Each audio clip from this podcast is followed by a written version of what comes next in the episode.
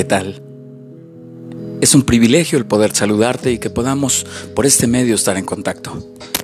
Primero te saludo y después te comento que a partir de ahora este, este espacio de podcast se llama Meditando.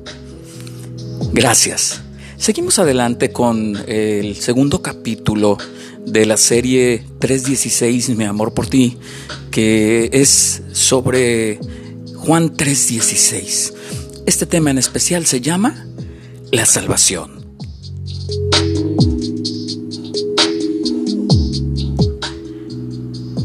Pablo escribe en Filipenses 2:12, ocupaos en vuestra salvación con temor y temblor. ¿Qué nos quiere decir con estar ocupados? ¿Qué es lo que se produce si nosotros guardamos y, y vemos esto de la salvación?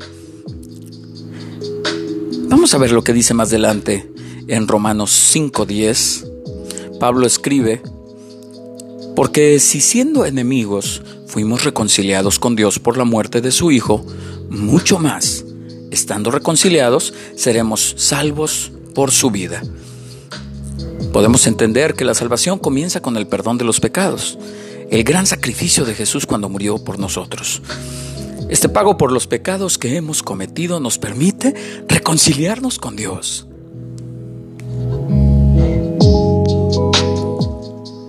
Después de la reconciliación con Dios por la muerte de Jesús, viene la salvación por medio de la vida de Jesús. Y es en esta salvación que debemos ocuparnos como seguidores de Jesús. Ellos, los que siguen sus pisadas, somos nosotros. Este es un proceso en donde al negar los deseos pecaminosos que moran en nuestra naturaleza, somos a cambios cada vez más partícipes de la vida de Jesús. Este proceso de salvación también es llamado santificación.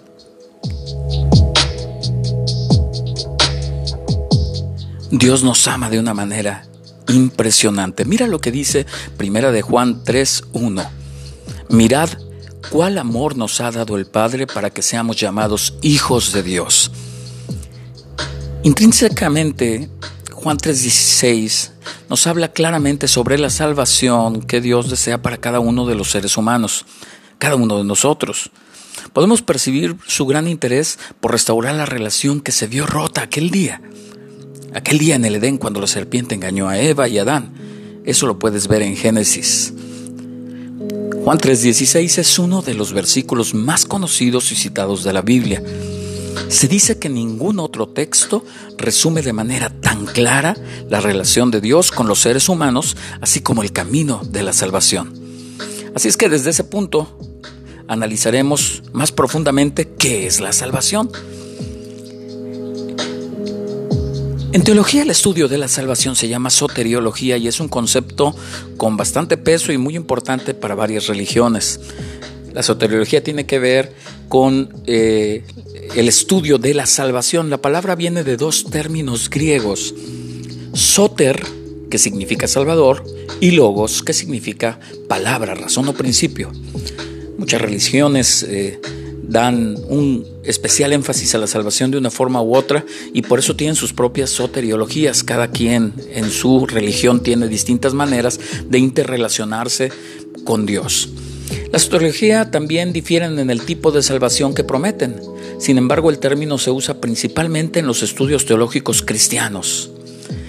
Soteriología es la rama de la teología doctrinal cristiana que trata sobre la salvación a través de Jesucristo se enfoca tradicionalmente en cómo el Dios Trinitario pone fin a su separación con los humanos. Esa separación fue debida al pecado.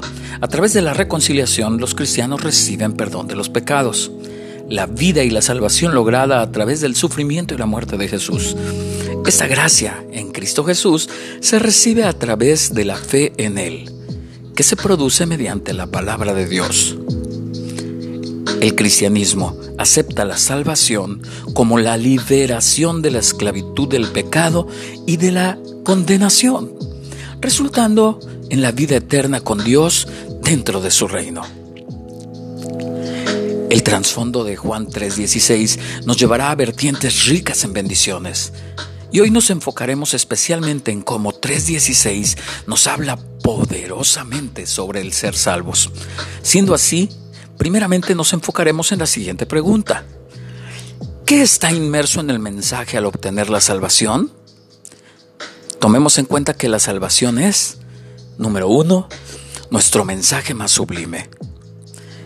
Encontramos la médula de este versículo, es lo más importante, la salvación por medio de Jesucristo. Veamos qué dice Primera de Timoteo 1:15. Este mensaje es digno de crédito y merece ser aceptado por todos, que Cristo Jesús vino al mundo a salvar a los pecadores, de los cuales yo soy el primero. Interesante. Lo primero que encontramos en 3.16 es que gracias a que Cristo vino al mundo, ha salvado a los pecadores. Nuestro mensaje que encontramos en la salvación, el segundo mensaje que encontramos es que podremos gozar de constante alabanza en el cielo. Nos va a llevar a poder estar eternamente con los que alaban a Dios. Mira lo que dice Apocalipsis 7, 9 al 17. Después de esto, miré y apareció una multitud tomada de todas las naciones, tribus, pueblos y lenguas era tan grande que nadie podía contarla. Estaban de pie delante del trono y del cordero, vestidos de túnicas blancas y con ramas de palma en la mano, gritaban a gran voz, La salvación viene de nuestro Dios, que está sentado en el trono y del cordero.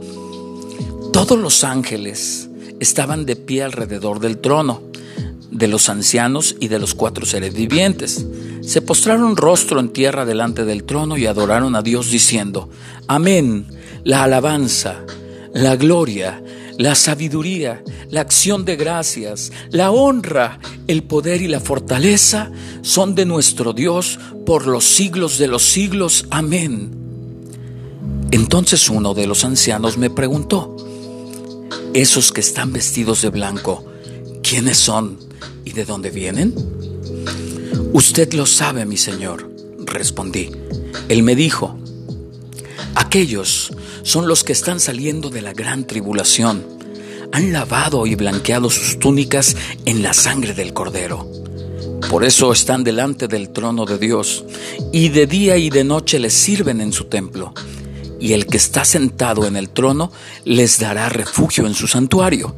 Ya no sufrirán hambre ni sed no los abatirá el sol ni ningún calor abrasador, porque el Cordero que está en el trono los pastoreará y los guiará a fuentes de agua viva, y Dios les enjugará toda lágrima de sus ojos.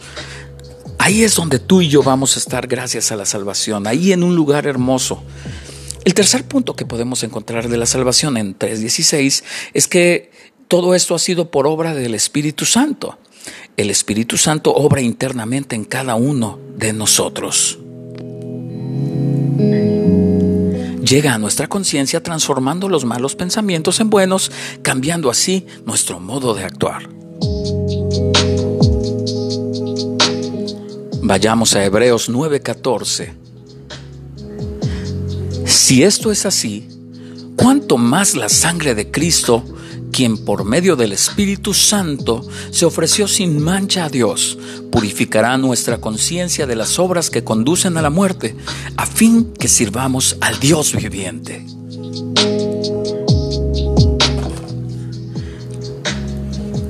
Vayamos al cuarto punto que tiene consigo la salvación, la gloria de Jesucristo. Otra de las grandes cosas que trae la salvación es que veremos a Jesús en toda majestad y gloria en su segunda venida. Tito 2, 11, 14.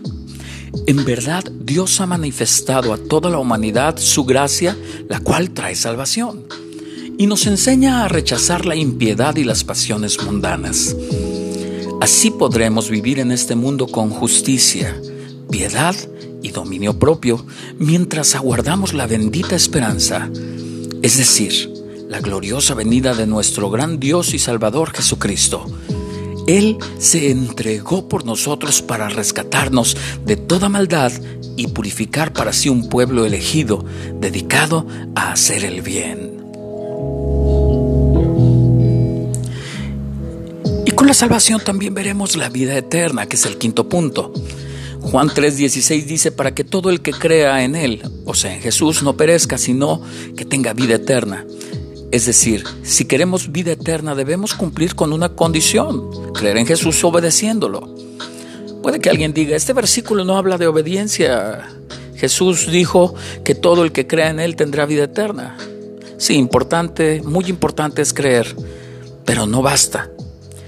La fe sin obras es fe muerta, según Santiago 2.26. Debo creer, debo apoyarme en Él, pero debo de estar haciendo obras buenas o más bien no pecando. Eso es lo que principalmente debiéramos ver. La fe en Jesús debe impulsarnos a actuar, a vivir de acuerdo con lo que creemos. Pablo lo explica de la siguiente forma en 2 de Corintios 5, 14, 15. El amor que Cristo tiene nos obliga, porque esto es lo que hemos juzgado, que un hombre murió por todos. Más adelante dice, para que los que viven no vivan ya para sí, sino para el que murió por ellos y fue levantado. Si realmente estamos agradecidos por el sacrificio de Jesús, haremos cambios en nuestra vida. Dejaremos de concentrarnos en nuestros deseos y viviremos para Jesús, quien murió por nosotros. Dicho de otra manera, poner en práctica los mandatos de Jesús debe ser nuestra prioridad. Y cada uno de los cambios debe reflejarse en cada decisión que tomemos. Cierro con esto. Nos conviene, Juan 3:16, porque tanto amó Dios al mundo que dio a su Hijo unigénito, para que todo el que cree en Él no se pierda, sino que tenga vida eterna. Creo en Jesús, obedezco a Jesús, sigo a Jesús. Qué gusto de saludarte en este espacio llamado Meditando. Espero que sigamos en contacto.